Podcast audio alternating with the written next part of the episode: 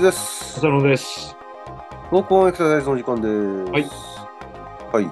えー前回ちょっとバランスの話をしましたけども、その中で出てきたものとして、はいまあ、性的なバランスと動的なバランス。うんでまあ、これオリジナル体操の話に絡めてたんですけども、で、まあ、性的なバランスにも、まあ、もうちょっと分けられるんじゃないかということで、本当にこう、えー静かにこの姿勢を保っていられる性的なバランスと、その姿勢を保ちながらも、まあ、上半身なり動きがあった上で、肘基底面の中に収めていられるっていう、そういった性的バランスがあるんじゃないかと。いう話を、まあ、前回、えー片足立ちになって体をひねる動きの中でちょっと説明してきましたけども。ええバランスっていうのは、まあ、その他に動的なバランス、ダイナミカルなバランスっていうのがあるだろう。うん。で、これはまあ、例えば歩行やランニングなんかもそうなんですけども、うん。肘基底面自体がどんどん移動しながらでもちゃんと制御、体が制御しながら次の動作につなげていくという、こういったその姿勢制御システムが、まあ、動的バランスじゃないかと。はいいうことなんですけども、うんで今回ちょっとその動的バランスをもう少しえ体操、オリジナル体操に絡めて話していきたいなとは思うんですけ一つは今言った歩行とか、そう、ランニング？ど。ねはこう、まあ、し言ってみればステップの繰り返しですよね。そうですね。特に歩行はそうなんですけど。うん。だから、ステップの体操を入れてるんですよね。横、前、それからボックスって言って、四角形にこうやるような。うん。そんなステップを取り入れてみてるんですよ。あのステップはまあ、初歩的と言っていいのかどうか知りませんが、うんダイナミックなその動的なバランスをこう誘導するかなり最初の段階なのかなという印象を受けますよね。そうですね。まあ、あの、ボックスはね、かなりあの苦労したみたいですけど。まあ、この後も出てくるんですけど、その単に動的バランス以外のものも求められるんで。そうだね、あれ、リズムに合わせるっていう問題があるので、このリズムっていうところ、それから、まあ、タイミングもちょっと関係してるのかもしれないけど、まあ、うんどっちかというとリズムの部分が、ちょっとボックスになると、合わなくなったりとかしがちではあったんですけど。プうん。うん。ちょっと動的なバランスに話を戻すと、うんまあ、動きながら自分のその重心位置を制御して、うんこれは別にととどめる必要がないんだけど、制御する必要があるんですよね。そうですね、あ体が大きくぶれちゃうと、いわゆるステップが思ったところに行かなかったりする場合があるんで、うん。まあ、それはそれで一つの反応としては正常なんですけど、一つのこう、パフォーマンスっていうか、タスクっていうか、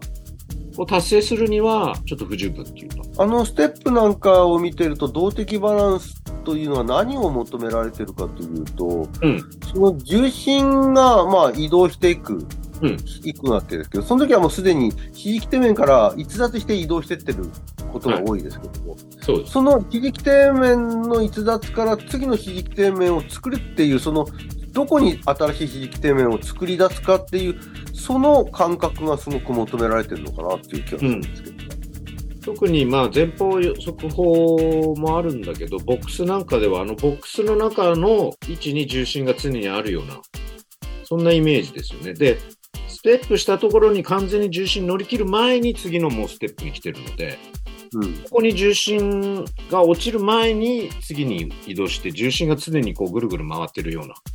うん。その位置で体の、まあ、姿勢なんかをこう一定に保つみたいな、そういう動的バランスかなって感じ。その、まあ、あまりこう体に、あのー問題を抱えてない人がやるには、それほどこう、難しくはないんですけど、ステップ。うんまあ、うんボクサーともかくとして、普通の前後のステップは難しくはないんですけども、うん。これをですね、うんあの、機械に、ロボットにやらせるとなると、かなり難しい歴史があったというふうに覚えてる。そうですね。その重心の位置を常に移動させて、肘基底面のの中に収めるみたいな。肘基底面のその足に落とすんじゃなくて、うん。いわゆる側圧中心っていうんですけど、足に重みがかかる部分と重心の位置が常にずれているので、うん。この辺の制御っていうのが最初は難しかったんじゃないですかね。そうですね。うん。そこの、その、センサー部分の技術的な発展と、その、力のズレをですね、感知して、演算処理する、その、コンピュータシステムの発展があってようやくっていうところだったと思うんですけども。そうですね。やっぱりその、常に規定面に乗りそうで次の規定面に向かっていくという重心の軌跡っていうこと自体が、最初は静的歩行っつって、出した足に完全に乗り切ってから次の足を出すっていうような、いわゆるロボットがやる歩行みたいだったと思うんですよ、最初はね。それを滑らかにするために結構最初苦労したんだって。そうですよね。うん。で、まあ、話をステップに戻すと、そういった自分のその、えー重心のずれ加減を、まず、比較できれるかどうかと、それに合わせたところに、あの、指示底面を持っていけれるかどうか、うんこの感覚と運動が求められるのが、このステップなのかと思うんですよね。そうね。そして、やらせる側もその感覚を強化したいっていうことになりますよねだ。から意外と動作は単純で簡単そうだけど、そこの要素の部分っていうのは結構複雑かなっていう感じだよね。うん。うん。で、これがまあ、ただ前にステップして終わりじゃなくて、こう連続的にやるとすれば、例えば前へステップして、次後ろにステップするとなると、また逆方向の床反力を作り出さなきゃいけない。そうだね。そうじゃないと前のめりになったままで、そうそうなかなか後ろ行けなくなるから。そう。本当に、あの、誰もがある程度できれることは、かなり難しい運動制御で成立してるんだなっていう。そうだね。ロボットで再現させようとすると難しいってことは、そんなに簡単ではないと。うんこのその動的なバランスを、まあ、作り出す、制御するためには、タイミングとリズムでしたっけ？タイミング、リズム、バランスでしたっけ？はい。ね、この3つがきちんとうまく制御できてないと、なんか作り出せれない気がするんですけどね。特にその、音に合わせてね、やっていくという一つのタスクなので、うん。やっぱりリズム感っていうのは必要ですね。まあ、同一のテンポっていうか、音楽に合わせたテンポで動作ができるかっていう部分も試されてるんですね。うん。うん。その予測性もないとできないし、うん感覚を認識して、あの、音の感覚も認識してなきゃできない。うんうん。何よりそれに合わせた運動を作り出せれなきゃいけないですね。そうですね。だからいろんなタスクがその中に複合されているので、うん。まあ認知的にも結構刺激になるんじゃないかなって気がしますね。認知機能を試される。タイミングなんかも求められてはいますよね。まあ、ボックスなんかは特にそうなんですけども、うんこのステップでタイミングをこう合わせられないと、まあ、次の動きに多分いいけれないんじゃないかなとは思うんですけども。うんうん、ただ、どっちかというと、ステップはリズム要素の方が強くて、タイミングをより求められるのがこのジャンプうん。になってくるかなと。うん、じゃあ、ここのステップで言うと、まあ、リズム、タイミング、バランスで言うと、まあ、バランスとリズムのところのちょっと要素の方が、ちょっと大きくて、タイミング的なところはもうちょっと違う、えー運動の方にちょっとだんだんと求められてくると。そうですね、同じ高さに飛ぶだけでもタイミングがずれるとできないし、うん。もちろんそれはリズムとの関係性もあるんですね。だから、それが全く離れたものではないので、常にお互いに影響、作用してるんですけど、うん。例えばジャンプで言うと前、後ろ、斜め前、斜め後ろみたいなのは、やっぱりタイミングよくいかないと思ったより飛びすぎちゃったりとか、そうすると今度次に戻ることができづらかったりって言っても、リズム自体も崩れちゃう。だから、飛ぶタイミングっていうのを強く試され、着地した時に、いわゆる、まあ前に言ってた二関節筋のその要素っていうんですかね、床反力をどう使ってどう受け止めるかみたいな。まあそれがタイミングとすごく合わさってんじゃないかなと。うん。そんなような感じですか？ここの、その、まあ、今はちょっとステップからジャンプの話にだんだん話が移ってきてると思うんですけども、このジャンプなんかに代表されるようなタイミングっていうのは、こう、まあ、今その、二関節筋に代表されるような床反力を、こう、うまく制御するっていうところがあったと思うんですけども、ただ、同時にこの、かいろんなその二関節筋を使うためには、その少なくても関節が2つあの存在してるんで、うんその関節をうまくこう制御させるっていうところになるんですかね。まあでも、二関節筋を使うってこと自体がうまいことその関節2つを制御することにつながってる。いわゆるシナジーって言われるぐらいだから、やっぱりタイミングよくこう共同で働かないと、うまい目的のところに飛べないみたいな。もしくはちゃんと着地できないとか。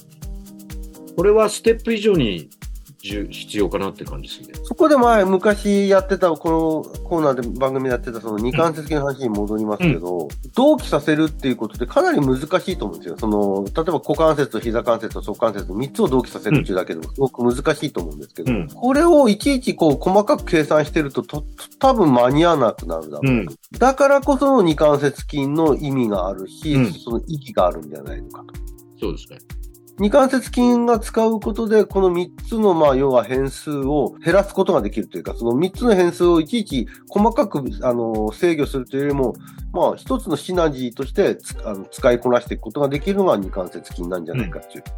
ということは、そのタイミングっていうことと、まあ、ちょっとぼ語弊があるかもしれないですけど、二関節筋の活動っていうのは、かなりこう、イコールというわけじゃないですけど、非常に近しい関係にあるんじゃないですかね。いや、そんな感じがするんだよね。で、それが崩れた時いわゆる肉離れみたいな状況とかがうん。起こるのかななんていう仮説的なことも考えちゃったんですね。なるほど。うん。このタイミングは、ちょっと二関節筋を意識した動きでもあるし、その二関節筋の動きがうまく働かないとタイミングにズレが生じるともなるし、うん。その、あのタイミングの何かズレが起きたときに、下手すると二関節筋自体にえー何かの障害を起こす可能性もあるまあ、あり得るかなっていう。と。うん、うん。そういうその、この、まあ、ジャンプに代表されるような、うん。このタイミングの視点でそのジャンプを見たときに、うんこれは二関節筋の機能を見てると言っても、ある程度間違いではない。そうですね。そういう話を以前ね、した記憶があるんですけど。うん。まあ、あとはその飛んでる時の体幹のその姿勢っていうんですかね。うん。もしくは下肢の状況。これも、この体操の中では求めたいなっていう話で、ちょっとまた議論になったと思うんですよね。